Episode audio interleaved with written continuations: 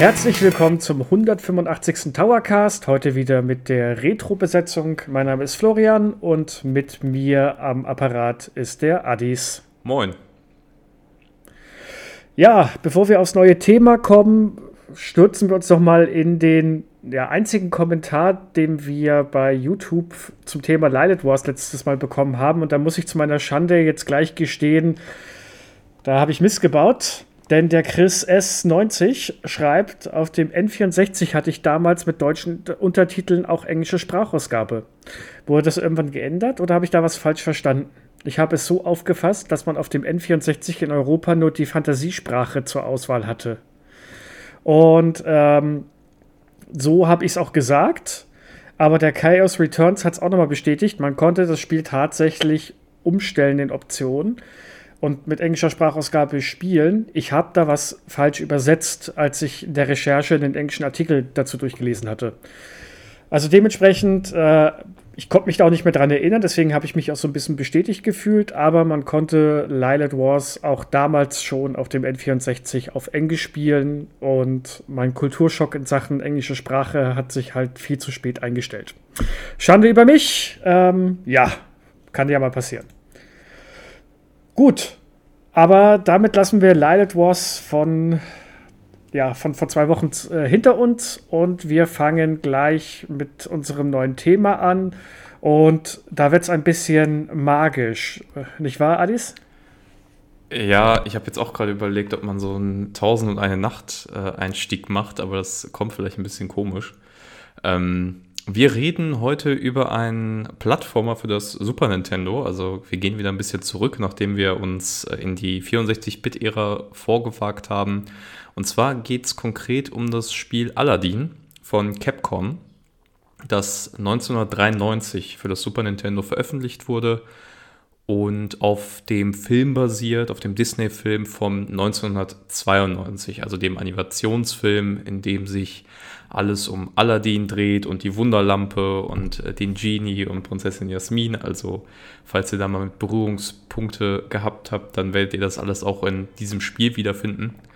Und es ist ja insofern eine Besonderheit, weil wir das erste Mal ein Lizenzspiel besprechen, also ein Spiel, das auf einer größeren Filmlizenz oder einer äh, Vorlage basiert. Und deswegen wollte ich dich mal fragen, Flo, hast du eigentlich irgendeine Verbindung zu Disney? Ja, sehr viel. Also ich glaube, seitdem ich mich erinnern kann, ähm, haben wir Disney-Filme zu Hause geschaut. Also damals noch auf VHS-Kassette ist mein Vater oder meine Mutter sind dann immer zur Videothek gegangen und haben sich die verfügbaren Filme angeschaut. Also ich bin mit Disney groß geworden. Ich habe Aladdin auch im Kino gesehen und eigentlich so ziemlich jeder Disney-Film, der damals in die Kinos gekommen ist, den habe ich mir auch angeschaut weil der Hintergrund ist ganz einfach. Ähm, die Disney-Filme sind bis heute zeitlos, die sind echt toll und gerade für kleine Kinder waren, war das eigentlich immer ein Spaß schlechthin. Und Aladdin war dazu noch echt witzig. Also den kann man sich ja heute noch angucken und der ist selbst als Erwachsener immer noch echt gut, macht Spaß und den kann man auch dem eigenen Nachwuchs noch problemlos zeigen. Ja, das geht mir ganz ähnlich. Also ich bin auch als äh, 90er-Kind da voll in die Disney- äh, Blase quasi eingestiegen und äh, du hast ja schon die VHS-Kassetten erwähnt. Äh, unsere jüngeren Zuhörer äh, müssen vielleicht daran erinnert werden, das war das Vorgängermedium der DVD, äh, was heute wiederum auch wieder veraltet ist, weil es ja Blu-rays gibt und Streaming, aber stimmt, die großen dicken VHS-Kassetten, mit denen man dann immer hantiert hat äh, und wo man dann auch noch händisch dann äh, zurückspulen konnte, quasi, indem man die zurückgedreht hat. Aber mir geht es da im Grunde ganz ähnlich. Also ich habe auch da alles mitgenommen. Aladdin äh, fand ich auch immer besonders cool. Ich fand auch die Animationsserie, die es später dazu gab. Also ähm, Aladdin selber, der Film von 1992, der erzählt ja im Grunde die Geschichte, wie Aladdin in den Besitz der Wunderlampe kommt und ähm, es geht da im Wesentlichen um eine Verschwörung am Hof ähm, des Sultans, der Großvizier Jafar, äh, der magisch begabt ist selber, versucht halt diese Lampe sich anzueignen. Das ist so ein mysteriöser Gegenstand. Und der will diese Lampe nutzen, um eben, wie man es kennt aus dem Mythos, sich drei Wünsche erfüllen zu lassen und damit halt eben sich selber zum Herrscher aufzuschwingen. Und daneben gibt es eben die Handlung von Aladdin, der eigentlich ein Straßendieb ist, aber der wird, obwohl er ein Gauner ist, immer so als gutherziger Gauner dargestellt. Der hat auch einen kleinen Affen und einen fliegenden Teppich, äh, die äh, ja, ihn begleiten und das ist eigentlich alles nett. Also der klaut auch im Wesentlichen Äpfel und so, ist jetzt kein äh, Schwerverbrecher auf Abwägen, sondern eher so ein äh, Sympathieträger, der sich ein bisschen durchschlägt. Und daneben gibt es eben noch die Prinzessin Jasmin, die äh, eine eigene Handlung hat, weil sie nicht von ihrem Vater verheiratet werden möchte, sondern quasi die, ihre eigene Liebe äh, oder ihrer Liebe folgen möchte, sich selbst verlieben möchte. Und das sind so die übergeordneten drei Handlungen, die dann irgendwie zusammenkommen. Und man ahnt es schon, äh, Jafar versucht quasi durch Aladdin an die Wunderlampe zu kommen. Gleichzeitig verliebt sich Jasmin in Aladdin und damit haben wir so das typische Disney-Märchen, ähm, die Erzählung da beisammen, die sich auch tatsächlich im Videospiel wiederfindet. Und das ist jetzt mal ein Unterschied zu dem, was wir sonst gesagt haben, wo wir viel Gameplay hatten und dann irgendwie eine Handlung drumherum. Im Groben kann man sagen, äh, sehr rudimentär stellt äh, das Spiel von Capcom die Handlung des Films so ein bisschen nach aber wirklich nur sehr, sehr, sehr rudimentär. Also, wenn man es mal ganz genau nimmt, dann sind die sieben Level, ähm, die in Aladdin vorkommen, tatsächlich größtenteils zwar im Film vertreten, na, wobei nicht mal größtenteils. Schauen wir mal, das erste Level ist, sind die Straßen von Agrabah, der Stadt. Das kommt im Film vor, wenn auch ein bisschen anders als im Spiel. Danach haben wir im zweiten Level die, äh, die Höhle, ähm, wo die Lampe vom, vom Djinn drin ist. Die kommt im Film auch vor. Allerdings, wenn man äh, guckt, wie, die, wie lange Aladdin im Film braucht, um zur Lampe zu kommen, also eine Minute, und was für wirklich Eskapaden man auf sich nehmen muss, um im Spiel irgendwann mal in die Schatzkammer zu kommen. Ja, Danach geht's ja in, danach geht's in die Lampe des Genies, was ja im Film überhaupt nicht erwähnt wird. Ja, das stimmt. Was ja, was ja auch teilweise, glaube ich, ganz gut so ist, weil das ist ja ein, äh, ein Ort des Todes und des Grauens für jeden, der nicht fliegen kann. Danach geht es in eine Pyramide. Das kommt im Film auch nicht vor. Ich weiß nicht, ob es die Serie damals schon gab, ob sie sich daran vielleicht orientiert haben. Ich, ich habe ich, ich glaube tatsächlich nicht. Also ich glaube, die Serie kam erst Ende der 90er oder Mitte der 90er, nach dem Erfolg des Films. Also ähm, es kann gut sein, dass da, ähm, also ich, es kann eigentlich nicht sein, sorry, so meine ich, dass das da so viel eingeflossen ist. Aber klar, stimmt schon. Ne? Also ähm, das ist ja typisch auch bei so Umsetzungen. Man versucht halt im Sinne von Spielbarkeit, Gamification werden halt die Story-Schnipsel irgendwie als Vorlage genommen und dann abgeändert. Ich meinte nur damit, dass so die übergeordnete Rahmenhandlung relativ gleich ist. Also, ähm, dass ja, die, Aladdin und Jasmin ja. sich eben treffen und etc. pp. Ja, das auf jeden Fall schon. Wird ja auch in netten, kleinen, sehr kurzen ähm, Zeichnungen, Illustrationen ähm, verbildert und in Text, ja, so ein bisschen mit Text untermalt, wobei das schon echt sehr, sehr dürftig ist. Aber ja, im Groben und Ganzen wird die Geschichte so nacherzählt aus dem Film. Jetzt ist die Frage, wollen wir gleich auf das Gameplay an sich eingehen oder wollen wir noch auf die Verbindung äh, zwischen Filmvorlage und äh, Spiel an sich noch was sagen? Aber da wird mir jetzt ehrlich gesagt nicht so viel einfallen. Also wir haben es ja schon gesagt, die Handlung ist rudimentär nachgestellt. Ähm, es finden sich immer wieder Elemente drin vor, aber auch viele Punkte, in die, die sich vom Film komplett unterscheiden. Die besagte Pyramide zum Beispiel. Ähm, die viel längere Höhle, ähm, in dem die Lampe vom Djinn drin ist, die Zeit, äh, eben der Level innerhalb des, der Djinn-Lampe und so weiter und so fort. Also es gibt wirklich viele Sachen, die dahingehend sich ein bisschen unterscheiden. Ja, dann lass uns doch einfach direkt aufs Gameplay zu sprechen kommen. Wir werden natürlich auch noch ein bisschen über die Entwicklungsgeschichte reden. Die ist tatsächlich hier ziemlich interessant, weil ähm, da bei Capcom ein sehr bekannter Name hinter dem Spiel steckt. Ähm, und auch nochmal es eine ganz eigene Fassung von Aladdin für das äh, Sega Mega Drive gab, auf, dem wir, auf die wir auch nochmal kurz eingehen wollen äh, später. Aber Aladdin selbst, das Capcom-Spiel, ist eigentlich so ein klassischer, äh, klassischer 90er Jahre Plattformer. Wir haben einen Helden, Wir haben verschiedene Levelabschnitte, die sind diesmal streng linear gehalten. Also anders als bei Yoshi oder so ist es tatsächlich, gibt es, wenn man so will, im Rennsport würde man wahrscheinlich sagen, eine Idealkurve. Also es gibt so einen idealen Ablauf, in dem man durch die Level kommt.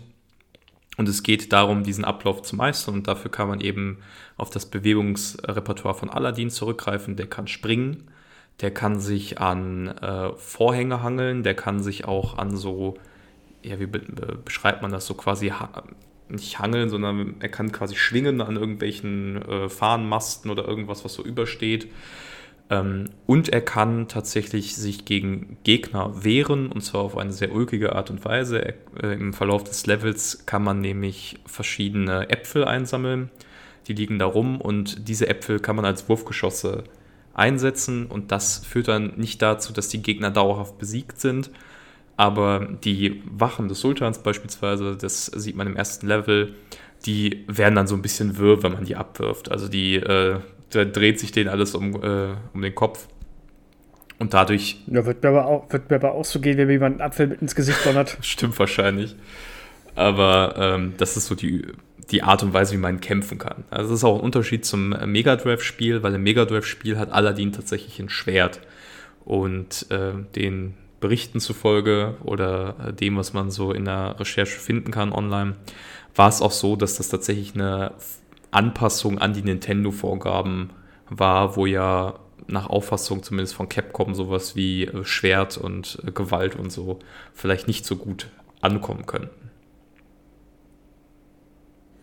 Ja, das kann ich aber auch verstehen. Also ich glaube, so das wäre auch von Nintendo gekommen, weil die Nintendo-Konsolen waren damals halt auch die Familienkonsolen schlechthin das hatten viele Familien hatten zu Hause Nintendo und wenn Aladdin dann mit Schwert und mit seinem Säbel durch die Gegend fächert und kämpft, ich glaube, das kam nicht so gut. Ich glaube, im Film selbst hat, kämpft er auch nicht, bis auf ganz am Ende, wenn er sich versucht gegen Jafar da zu wehren, dann hat er kurz einen Säbel in der Hand und das war's.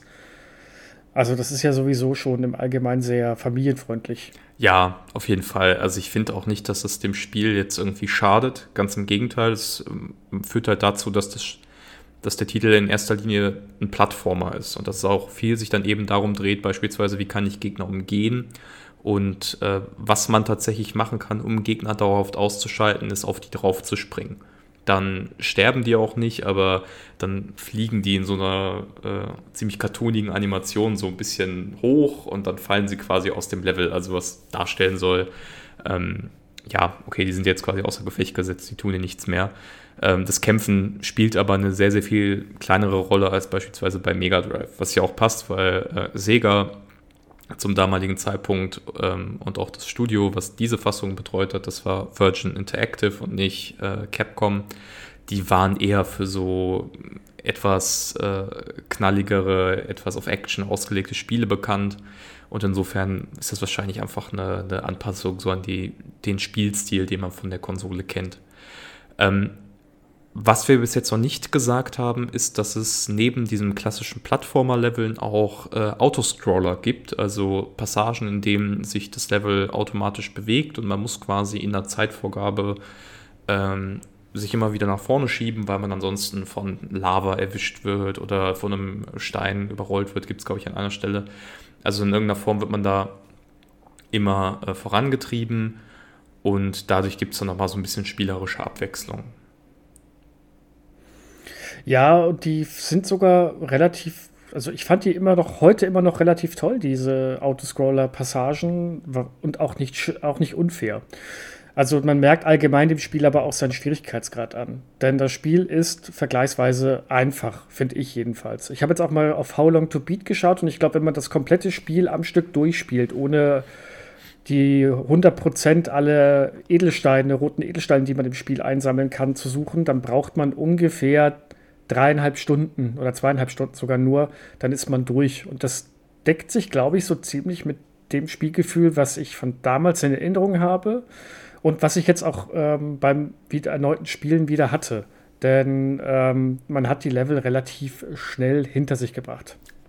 Also ich würde behaupten, die zweieinhalb Stunden, das ist schon ziemlich äh, konservativ gerechnet und wahrscheinlich, wenn man sich das erste Mal an den Titel setzt, ähm, wenn man wirklich das Spiel kennt und ungefähr die kniffligen Passagen, also zum Beispiel diese, das ist ja relativ bekannt, es gibt diese eine Szene, wo man aus der Höhle fliehen muss, in der die Lampe war, da gibt es dieses Lava-Level. Da versucht Aladdin quasi auf seinem fliegenden Teppich zu entkommen und im Hintergrund gibt es so einen Schwall Lava, der immer wieder nach vorne kommt ähm, und einen versucht zu erwischen.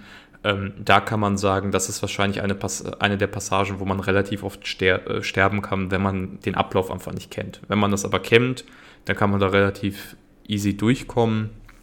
Und ich würde behaupten, man, also auch als nicht wahnsinnig begnadeter Spieler, wenn man das Spiel kennt, äh, kann man das auch schon so in einer Stunde schaffen, ohne sich jetzt wahnsinnig anzustrengen.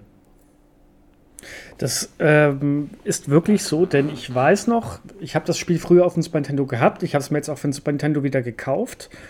Und ähm, da erinnere ich mich an eine Szene damals. Da war meine Verwandtschaft ähm, aus Norddeutschland war zu Besuch. Und wir hatten gesagt, wir spielen zusammen Super Nintendo und wir spielen Aladdin. Und dann haben wir gesagt, okay, wir wechseln uns ab, immer wenn jemand stirbt. Jetzt hatte ich das Spiel aber eigentlich schon so oft gespielt und schon so oft durchgespielt, weil wir hatten ja nichts. Dass ich tatsächlich äh, so weit kam, dass ich als kleines Kind damals Runs geschafft habe, ohne ein einziges Mal zu sterben. Von Anfang bis Ende. Einfach weil man die Abläufe alle so in- und auswendig konnte. Heute ging das nicht mehr. Ich habe noch gedacht, ach ja, hast du damals geschafft, heute kriegst du das problemlos hin. Nee, so gut leicht ging es dann auch wieder nicht mehr. Ja, absolut. Ich habe das Spiel auch damals bis zum Erbrechen gespielt und das ist auch heute noch einer der Super Nintendo-Titel, die ich echt abgöttisch liebe, weil es eben nicht wahnsinnig schwer ist, aber dieses äh, Hüpfgefühl, dieses Sprunggefühl, diese Leichtigkeit von Aladdin, ich finde, das hat sich fantastisch gehalten. Also das ist auf so einer Gameplay-mechanischen Ebene echt wahnsinnig äh, toll gealtert und das ist so mein gute Laune-Titel. Wenn ich einfach mal ähm, eine halbe Stunde am Nachmittag irgendwann mal, ich mache das so ein bis zweimal im Jahr mindestens, wenn ich einfach das Gefühl habe, ich will jetzt mal ein bisschen runterkommen, dann lege ich Aladdin äh, in Super NT und ja, hüpft da rum und äh, versuche das halt eben möglichst schnell zu schaffen. Ähm, was dazu. Ich muss, jetzt muss ich mal kurz, ich muss mal ganz kurz noch ähm, dir eine Frage stellen, wo wir jetzt gerade sind. Aber findest du, das hat sich wirklich so gut gehalten? Denn ich finde gerade, dass das Springen an manchen Stellen doch verhältnismäßig ungenau oder schl äh, schwammig für mich gewirkt hat. Also der, vor allem ist es mir in der Wunderhöhle aufgefallen, bei einigen Passagen, da bin ich äh, manchmal gefühlt zu früh abgesprungen oder beziehungsweise habe gedacht, das müsste noch locker reichen, bin dann aber runtergefallen. Also es ist nicht oft vorgekommen, aber ich hatte das so nicht in Erinnerung.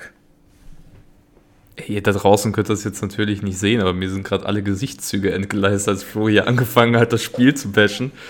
Ähm, echt, findest du? Ich habe das, ich habe da irgendwie nie Probleme mit gehabt. Auch, aber gut, das ist natürlich auch der Erfahrungswert, aber ich finde auch gerade, also wo ich das immer paradigmatisch festmache, ist das Level in der Lampe. Das Level in der Lampe ist insofern besonders, weil da gibt es äh, so Wolken und äh, fliegende Töpfe und äh, Plattformen, die hin und her schwingen. Und das ist tatsächlich relativ anspruchsvoll, wenn man das Tuch nicht hat. Das ist jetzt nochmal ein wichtiger Punkt. Da müssen wir auf jeden Fall drauf eingehen. Das Spiel zeichnet sich unter anderem dadurch aus, dass man im ersten Level schon so ein ja, Segeltuch, ich weiß nicht, wie ich es äh, sonst nennen soll, finden kann. Und mit diesem Tuch, äh, Tuch kann man dann mit einem Griff auf die rechte Schultertaste, müsste das sein, ähm, über weite Passagen auch gleiten. Und das ist ein äh, Game Changer, weil das ganz viele Abschnitte viel, viel einfacher macht, weil Aladdin dann einfach über hakelige Passagen auch teilweise drüber gleiten kann. Ähm, aber wenn man das nicht nutzt, dann ist in diesem äh, Genie-Level Präzision extrem wichtig, weil da halt eben einzelne Teile äh, sich bewegen und man da das Timing abstimmen muss. Und ich hatte eigentlich immer das Gefühl, dass das sehr gut von der Hand geht. Also ich habe da nie, nie Probleme mit gehabt. Ich weiß nicht, vielleicht, also entweder lag es vielleicht lag's auch am Controller, den ich benutzt habe, oder also es war jetzt auch nicht so, dass ich jetzt sagen würde, äh, hier wie bei Contra, dass ich sagen würde, ich bash das Spiel jetzt per Prinzip. nee, also tatsächlich, äh, das funktioniert auch die meiste Zeit ganz gut. Es gab aber immer wieder Passagen, auch in der Genie-Lampe, wo ich gefühlt mir gedacht habe, Moment mal, das, der Sprung hätte doch klappen müssen. Und das mit dem Tuch ist schon ganz richtig, denn ähm, mir ist fast das Herz stehen geblieben, als ich das Dokument zu unserer Folge heute durchgelesen habe und äh, gehe das so durch und dann lese ich das Segeltuch und denke mir, oh, stimmt. Es gab ja das Segeltuch. Den hatte ich bei meinem, bei meinem erneuten Spielen, muss ich das konsequent ignoriert haben, also dran vorbeigerannt haben. Ich hatte das nämlich auch gar nicht mehr in Erinnerung. Dementsprechend habe ich auch nicht danach gesucht oder die Augen offen gehalten und habe das Spiel dann ohne Segeltuch soweit äh, durchgespielt. Es kam mir dann aber auch schon kniffliger vor. Vor allem eben die, die Lamp äh, der Lampenlevel oder auch die eine oder andere Passage in der Wunderhöhle. Das erklärt es jetzt auch. Ja, also das, das, ist ein, das ist ein Riesending. Und äh, Aladdin ist ja tatsächlich auch so ein Spiel, das wegen seiner Kürze äh, bei Speedrunnern sehr beliebt ist.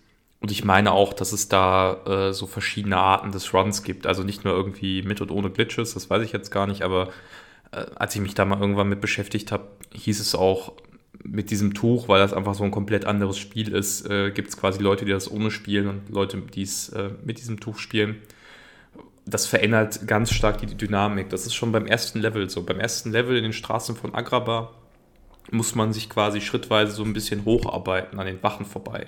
Und wenn man dieses Tuch hat, dann kann man ab einem gewissen Zeitpunkt über, lass mich nicht lügen, so drei bis vier hakelige Stellen einfach hinwegfliegen und ist praktisch schon am Ende des Levels. Also das verändert die Dynamik echt ganz, ganz massiv und ist auch insofern ein bisschen komisch, weil man das Tuch ja verlieren kann. Also wenn man stirbt, ähm, oder doch, das müsste sein, wenn man stirbt, ähm, dann kann man das ja nicht mehr nutzen im späteren Level.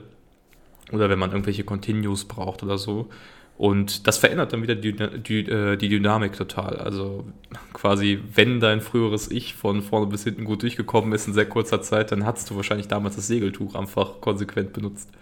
Unterstelle ich jetzt mal.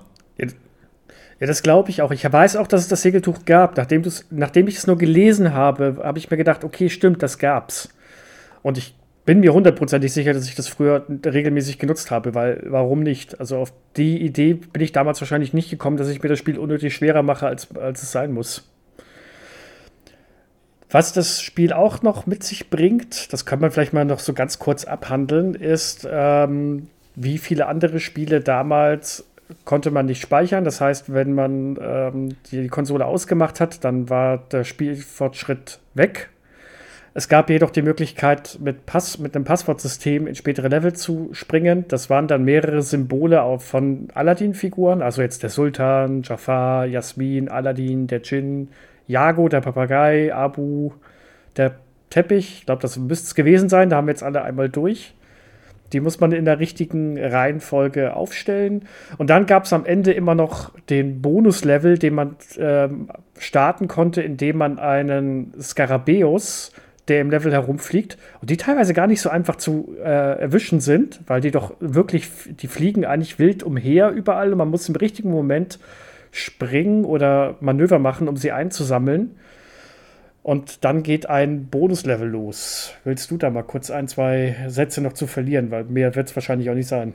Nee, das ist tatsächlich äh, nicht so viel, aber es ist ganz nett gemacht, finde ich. Das ist im Wesentlichen ein Glücksrad, kann man sagen. Also da fliegt der Genie, äh, das ist ja auch tatsächlich, finde ich, da ist die Filmvorlage sehr gut eingefangen, weil ja der Jin sich auch dadurch auszeichnet bei Aladdin, bei Disneys Aladdin, dass er sich irgendwelche Kostüme ständig anzieht. Und da ist er dann quasi wie so ein äh, schicker Betreiber von so einer Spielbude auf dem Markt mit Zylinder und Hut und äh, grinst dann so schön an und dann darf man quasi das Glücksrad drehen und dann bekommt man je nachdem, was man erhält, äh, irgendwie einen kleinen Bonus. Ich habe das jetzt tatsächlich gar nicht mehr so genau im Kopf, aber das sind so Sachen wie ein Extra-Leben, glaube ich, ne? oder äh, ein zusätzliches Continue oder irgendwie solche, solche kleineren Belohnungen. Ich glaube auch mehr Leben. Tatsächlich. Ich glaube, du kannst mehr Herzen dazu gewinnen, wenn ich mich nicht irre. Das, das ist dann wiederum ganz toll bei Bosskämpfen und dergleichen. Gut, das stimmt. Das, äh, das kann sein, dass das da auch noch dazu kommt. Ich habe das aber jetzt auch wirklich immer nur als so kleines Extra gesehen. Also ähm, man kann das Spiel sehr gut schaffen, ohne den Skarabäus zu fangen. Das ist halt echt so ein zusätzlicher Anreiz, wenn man alles sehen will, ähm, da durchzukommen wo du gerade Bosse sagst, sollen wir mal kurz ein, zwei Bosskämpfe ansprechen? Ich meine, so viele gibt es ja im Spiel auch gar nicht, aber. Ich, ich wollte gerade sagen, gibt es mehr als zwei? Jetzt, wo du es sagst, ne, den ja. letzten kannst du halt aufteilen. Ähm, ja, aber das ist, dann gibt es drei. Ja, gut, stimmt auch wieder. Das Spiel ist echt sparsam und geizig, was Bosskämpfe angeht. Es gibt im ersten Level einen, ähm, einen Bosskampf, und zwar gegen, den, einen, gegen einen Händler, der Jasmin, also der Prinzessin, die Hand abhacken möchte. Weil sie sich was, ich glaube, ein Leib Brot ist es im Film. Im Spiel sieht man es nicht. Sie will sich, glaube ich, ein Leib Brot nehmen äh, und essen, weil sie denkt, ja, das geht ja. Essen geht es ja überall umsonst. Den muss man bekämpfen und der ist aber jetzt auch nicht sonderlich anspruchsvoll. Das ist wirklich der 0815 Stereotyp-Boss, der mit seinem Säbel in der Hand ab und zu hin und her fuchtelt. Dann kann man ihn nicht angreifen und im richtigen Moment muss man drauf springen. Oder habe ich jetzt irgendwas komplett äh, noch dazu vergessen? Nee, das ist richtig. Was halt den auszeichnet, ist, dass er eine gewisse Phase hat, in der man ihn nur angreifen kann. Nämlich nachdem er diese Säbelattacke gemacht hat. Und äh, wenn ich das richtig im Kopf habe, gab es damals einen Kopierschutz für das Spiel, für die Super Nintendo-Fassung, ähm, die dazu geführt hat, dass diese Phase, in der man Schaden austeilen konnte, nicht eingetreten ist. Also das, oh, böse. ja, das war total böse, weil dann konntest du quasi über das erste Level hinaus äh, nicht äh, weiterspielen. Aber ja, eigentlich eine ganz äh, smarte Idee, so einen Kopierschutz einzubauen ins Spiel. Ja, und der zweite Boss, zweite und dritte in einem, ist eigentlich schon Jafar im letzten Level. Erst bekämpfen wir ihn als Magier, wo er durch die Gegend fliegt und ähm, mit Blitzattacken nach uns schießt und man und seinen Stab auf den Boden wirft. Da kann man dann drauf hüpfen und im richtigen Moment ihm auf den Kopf springen. Mhm. Das muss ich sagen, das hat teilweise ziemlich genervt. Weil wenn man da den richtigen Moment verpasst hat, ähm, dann musste man die ganze Zeit warten, bis er wieder so weit ist. Dann hat er noch Gegner beschworen. Also das konnte damals zumindest schon ziemlich knifflig werden. Und dann kommt zum großen Finale-Kampf, den man auch aus dem Film kennt, nämlich der Kampf gegen die Riesenschlange, also als Jafar sich quasi verwandelt. Willst du da was, was sagen? Ja, das ist im Wesentlichen, kann man sagen, findet dieser Kampf auf Jafar statt, weil diese Schlange dann quasi den ganzen Bildschirm irgendwie einnimmt und versucht einen zu beißen.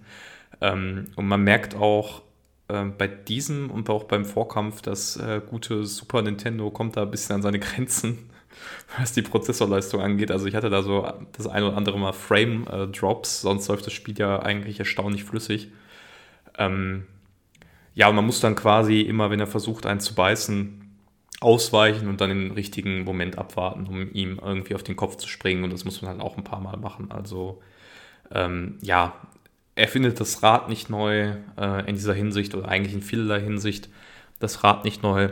Aber das fand ich auch ganz nett. Also die Kämpfe, bis auf tatsächlich den ersten Jafar-Kampf, der stimmt, äh, das, das stimmt, der ist ein bisschen nervig. Fand ich die beide eigentlich äh, ganz nett gemacht. Ja, also wie, also mich hat es in der Retros-Perspektive gewundert, wie wenig Kämpfe das, also wie viele Bosskämpfe das sind, weil eigentlich hast du bei solchen Plattformern ja immer pro Level mindestens einen Bosskampf oder auch so einen Semi-Bosskampf mit einem Mini-Boss, aber das ist hier gar nicht so sehr. Ich muss aber sagen, es stört auch nicht. Weil die Plattformer-Passagen in den anderen Leveln ähm, sind eigentlich insofern total gelungen, dass man es nicht vermisst. Wobei es gibt noch einen Mini, Mini, Mini-Boss in der Pyramide am Ende, der auch mega anspruchsvoll ist. Also in der Pyram im Pyramidenlevel ähm, zu, zum geschichtlichen Kontext, man fliegt aus der Genie-Höhle raus und plötzlich fliegt Abu vom fliegenden Teppich, der fällt runter und Aladdin äh, reist ihm hinterher und kommt dann in einen versunkenen Tempel äh, innerhalb einer Pyramide, glaube ich, ist das. Und am Ende kämpft man gegen eine Gestalt, die in so einer Art Statue feststeckt. Und dieser Bosskampf besteht darin, dass diese Figur sich hin und her bewegt, uns keinen Schaden machen kann. Und wenn man drauf springt, ist Abu da drinne, der total konfus wirkt. Und äh, das war der Bosskampf. Stimmt. Also das ist so, das ist so richtig dieser, dieser antiklimatischer, antiklimaktischer Punkt, wo ich mir dachte, oh, oh, Bosskampf, Bosskampf, oh, jetzt wird das bestimmt total äh, schlimm und dann ist es nichts. Ja, das ist tatsächlich vielleicht ein guter Zeitpunkt, äh, um auch über Abu zu reden. Also das ist dieser kleine Affe, der Aladdin begleitet, äh, wie wir das anfangs schon gesagt haben. Und der ist tatsächlich über das ganze Spiel mit dabei. Ähm, der macht im Grunde nichts aktiv, der kann auch nicht eingreifen ins Geschehnis, aber der ist relativ wichtig für die Story, weil er ja später derjenige ist, der die Lampe oder diesen, so diesen einen Schatz greift und dadurch quasi den äh, Zusammenbruch der Höhle des Genie, wo die Lampe drin ist, aus der wir dann fliehen müssen, einleitet. Das ist das eine. Und ich finde den einfach super, super putzig. Also der ist natürlich schon im Disney-Film total putzig als äh, Animationsfigur. Äh, also, oder besser gesagt, als gezeichnete Figur da noch. Aber der ist auch wahnsinnig toll hier eingebaut, weil der äh, große Augen macht, wenn er was sieht, was er haben will. Wenn man mit jemandem kämpft, zum Beispiel bei diesem ersten Bosskampf auf den Straßen von Agrabah, äh, da steht er im Hintergrund und boxt die ganze Zeit so, so nach dem Motto, ja, mach ihn fertig äh, und feuert dich so ein bisschen an. Das war immer so, das war für mich immer das, ist auch heute noch so das Highlight des Spiels. Also das Spiel hat ganz viele tolle Eigenschaften, aber dass äh, Abu da so toll eingebunden ist und dass sie da so viel Liebe zum Detail bewiesen haben, ist sowas, was ich bis heute immer mir echt gerne angucke. Ja, mega. Also, den haben sie echt gut gemacht. Man, man hätte jetzt gerade, wir machen unsere Aufnahme mit Webcam, man hätte gerade mal Adi sehen sollen, der hat schön mitgeboxt, als er es beschrieben hat. ähm, nee, Abu haben sie toll gemacht. Auch äh, die Gesichtszüge, die er hat, wenn er sich vor irgendwas erschrickt, dann siehst du, sieht man so richtig wie im Comichaft der Mund runtergleitet, also wirklich weit. Er reißt die Augen auf, er, er rennt voraus. Ähm, Im zweiten Level in der Höhle gibt es irgendwann, rennt er, rennt er, also wie gesagt, schon mal komplett voraus und dann ist man an einem Abgrund und er hängt an diesem Abgrund und zeigt mit dem Finger drunter ganz aufgeregt, dass da unten was ist. Und als man runterspringt, ist man dann plötzlich in der Schatzhöhle, wo das ganze Gold und dergleichen ist. Also es ist schon wirklich schön gemacht. Im Allgemeinen ist die, ist die Grafik bis heute super schön. Also die hat sich blendend gehalten und glänzt mit echt vielen schönen Details im Hintergrund von den äh, Leveln, aber auch was die Gegner angeht, wie die, wie die gezeichnet, beziehungsweise an, ähm, ja, animiert, kann man da animiert so sagen, also wie sie gestaltet wurden. Also bis heute hat sich das super gehalten. Ja, absolut. Also es ist ein wirklich sehr, sehr schönes Spiel. Ähm, das ist auch ein relativ interessanter Punkt, um nochmal auf die Mega Drive-Fassung einzugehen. Ähm, die haben unterschiedliche Stile. Und die Mega Drive-Fassung setzt mehr auf so einen handgezeichneten Stil. Äh, oder auch äh, so ein bisschen skizzenhaft fast schon. Und das Super Nintendo hat tatsächlich ganz, ganz klassische Pixel-Art. Aber obwohl man ganz oft liest, und ich kann das auch irgendwie verstehen, die Position, dass der Mega Drive-Teil besser aussieht ähm, muss ich für mich persönlich sagen, das ist vielleicht auch die Nostalgiebrille, ähm, ich finde den Super Nintendo-Teil schöner. Der ist so ein bisschen äh, quirkiger.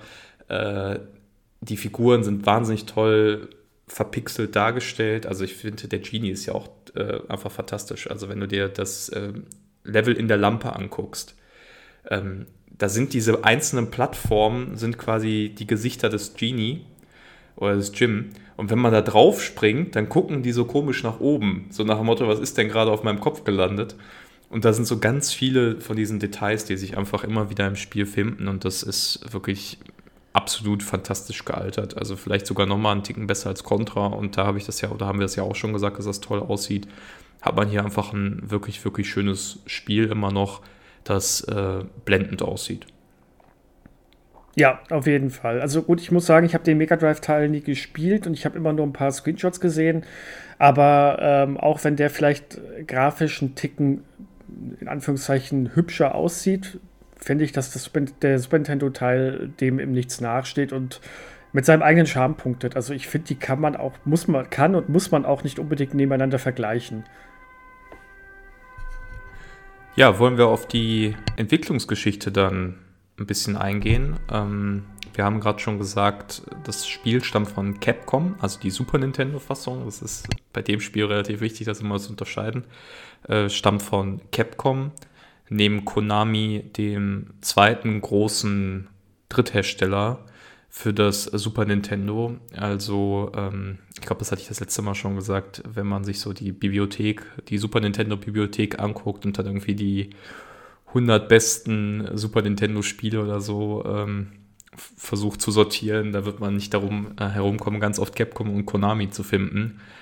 Und das ist eine Firma, die auch ein, äh, eine Arcade-Tradition hat und in den Anfang 1990er Jahre dann eben sehr oft Lizenzspiele, insbesondere in Zusammenarbeit mit Disney entwickelt hat. Also da gab es nicht nur Disneys Aladdin, sondern es gab ähm, The Magical Quest mit Mickey Mouse, ähm, es gab auch Spiele fürs Mega Drive, äh, die von Capcom dann teilweise entwickelt wurden, auch mit Disney-Lizenz. Also man sieht, das war so eine, eines der Steckenpferde neben den eigenen Marken, die sie haben, wie Mega Man, Street Fighter, mit denen sie eben entsprechend bekannt sind. Und Disney, Disneys Aladdin selbst wurde von einem Herrn äh, entwickelt und konzipiert, wesentlich der auf den Namen Shinji Mikami hört. Und das ist tatsächlich relativ kurios, weil Shinji Mikami über Aladdin hinaus eine sehr wichtige Person der Videospielgeschichte ist. Er ist nämlich der erste Producer der Resident Evil-Reihe. Also er hat damals das Horrorgenre, das Survival-Horror-Genre maßgeblich mitentwickelt und sogar den bis heute ja für viele besten Teil äh, Resident Evil 4 2005 geleitet. Ähm, also was völlig anderes. Und das ist ja schon spannend eigentlich, dass so eine Größe der Videospielgeschichte ähm, da an der Stelle mit Aladdin angefangen hat und äh, anderen Lizenzvermarktungen. Aber man merkt, dass der Qualität des Spiels auch einfach an, dass da jemand im Hintergrund saß, der Ahnung von Spieldesign hat und da auch entsprechend was umsetzen wollte. Ja, definitiv, das merkt man. Ich war jetzt auch wirklich überrascht, aber gut, warum auch nicht? Es ist ja wirklich so, dass viele ähm, Spieldesigner oder Spieldesigner-Legenden teilweise so von den Titeln hin und her gesprungen sind, wenn man mal überlegt, das ist jetzt äh, ein bisschen was anderes, aber Warren Spector zum Beispiel, der ähm, Epic Mickey gemacht hat, was ja später für die Wii äh, rausgekommen ist.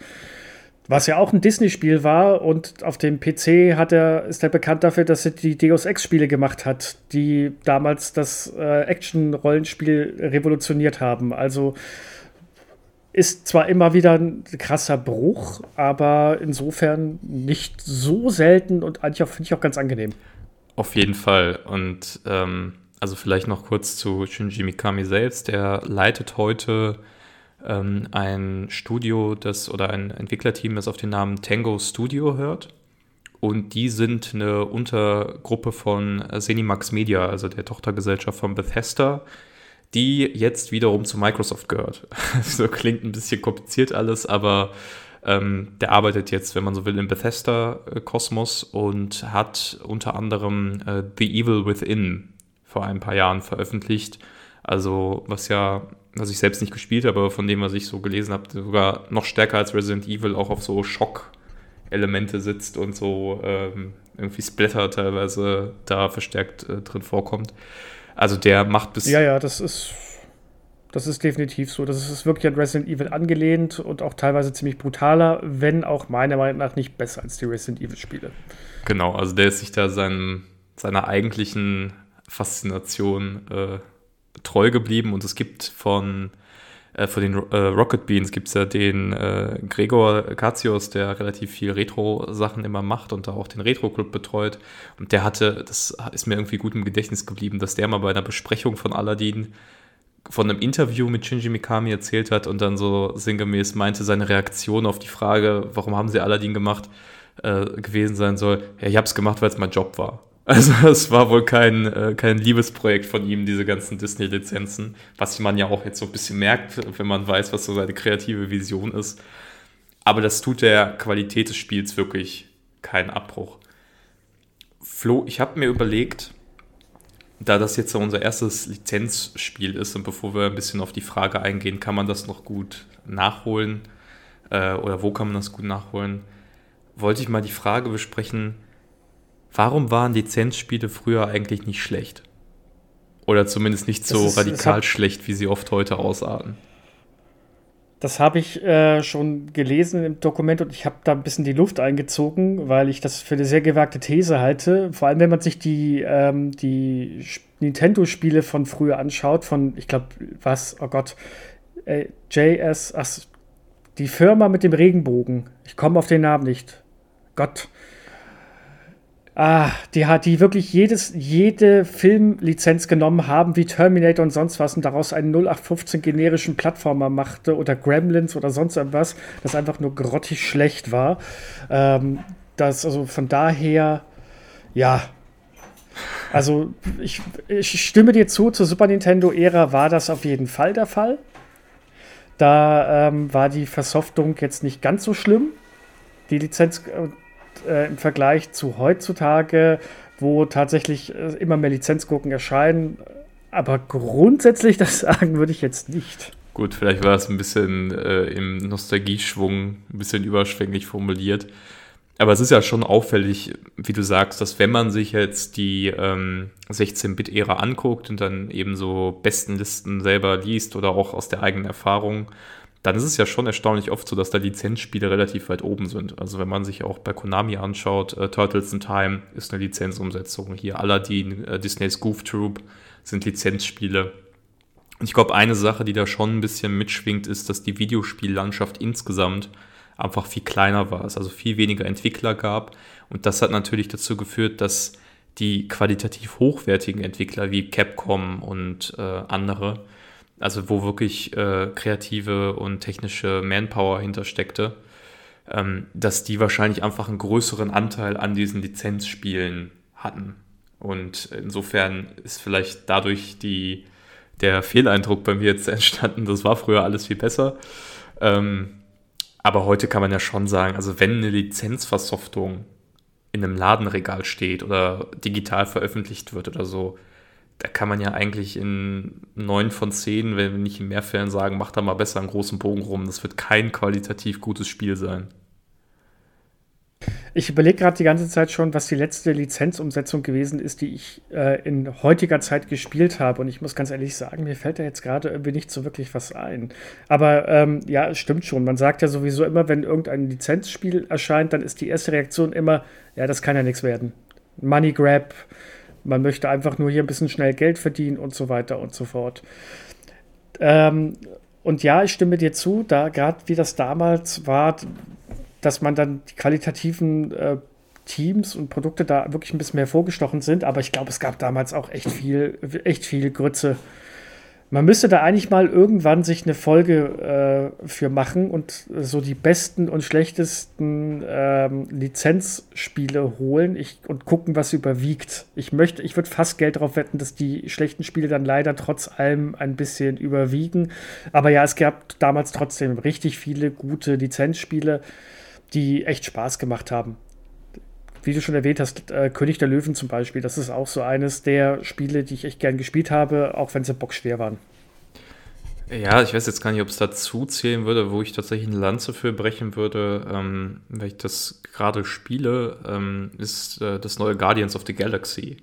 Also nicht das äh, Avengers-Spiel, das soll ja ziemliche Grütze sein, aber Guardians of the Galaxy selbst ist echt eine sehr, sehr tolle und qualitativ hochwertige Umsetzung. Aber ja, stimmt schon. Ähm, die, äh, das hält sich doch sehr in Grenzen. Ähm, ja, das ähm, muss ich dir, ich muss dir jetzt kurz zustimmen. Das passiert ja in den letzten, zwei, in den letzten Folgen jetzt nicht mehr ganz so häufig. äh, nee, Guardians of the Galaxy ist ein gutes Beispiel dafür. Habe ich jetzt auch letztens mal angefangen und das macht wirklich Spaß. So. Gut, ich glaube, dann hätten wir auf unserer To-Do-List ähm, noch die Frage, wie kann man das Spiel nachholen? Lohnt sich das? Also ich würde sagen, auf jeden Fall. Ist ein sehr, sehr schönes Spiel, immer noch ein sehr schöner Plattformer. Auch einfach, wie gesagt, ist einfach so mein, mein gute Laune-Spiel. Wenn ich einfach ein bisschen Ablenkung äh, haben will oder so, lege ich das immer wieder ein. Es gibt tatsächlich für die Nintendo Switch eine sogenannte Disney Classic Collection, müsste, glaube ich, der genaue Name sein. Da muss man ein bisschen vorsichtig sein. Es gibt da nämlich zwei Varianten von. Es gibt einmal so eine ältere Fassung. Ähm, da ist nur das Mega, Drive, äh, Mega Drive Aladdin drin enthalten und ein paar andere äh, Spiele. Und es gibt eine neuere, da ist, also das erkennt man daran, dass da auch das Dschungelbuch drauf ist. Und in dieser Version ist auch die ähm, Fassung von Capcom enthalten, über die wir heute gesprochen haben.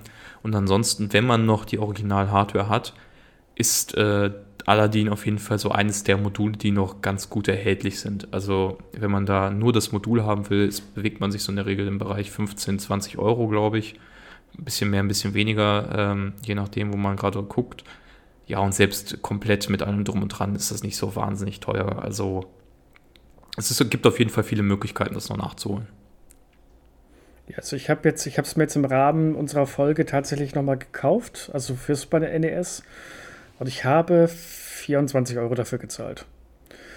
Okay. Und ansonsten kann man es, so viel zahlt man ungefähr auch für die Classic Collection für die Nintendo Switch. Also wenn man doch das, die Hardware zu Hause hat, dann kann man sich nochmal das Originalgefühl ähm, holen und ansonsten kann man für das gleiche Geld auf Nintendo Switch auch gleich mehrere Klassiker spielen.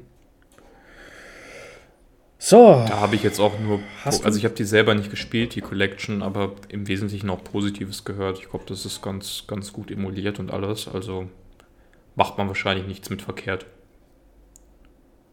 Nee, glaube ich auch nicht. Also ich, ich weiß gar nicht, wer hat das denn bei uns getestet? Eine, hat, haben wir das getestet? Das ist eine gute Frage. Es kann. Warte, warte jetzt, jetzt, jetzt machen wir hier mal Live-Recherche. Moment. Jetzt wird es hier, wenn man es jetzt klicken hört. Bleiben Sie dran. Äh, genau, bleiben Sie dran. So, Aladdin. Nee, Disney. Disney.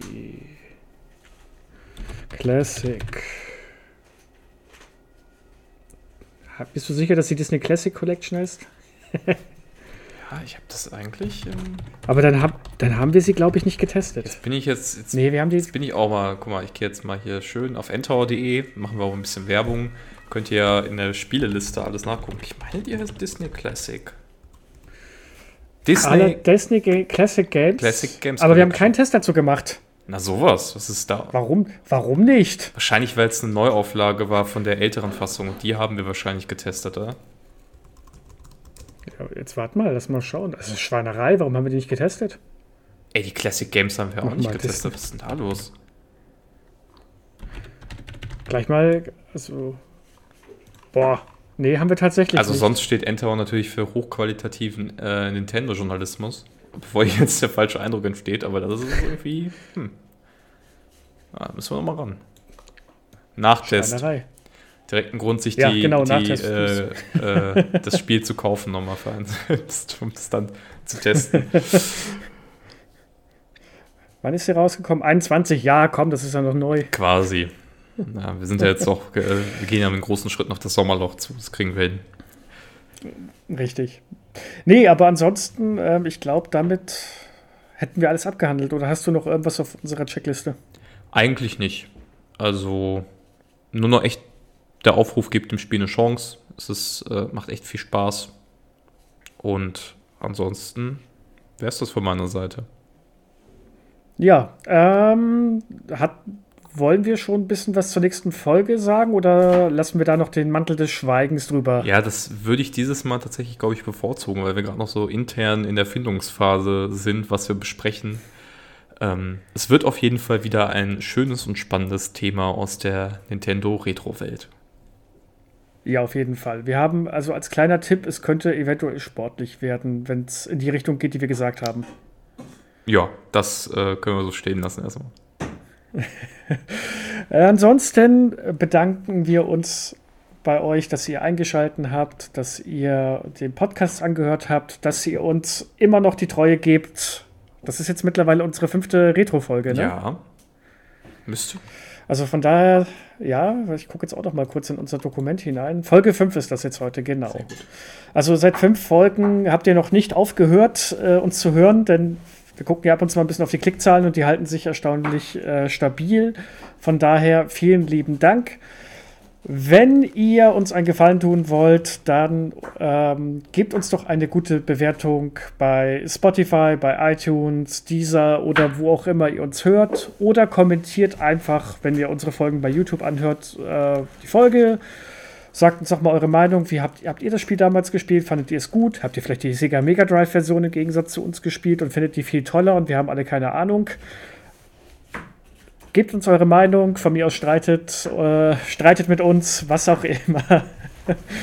ähm, ja, und damit bedanken wir uns und ich würde sagen, bis zum nächsten Mal. Alice, es war eine Freude und in dem Sinne sage ich mal Tschüss. Ja, ciao.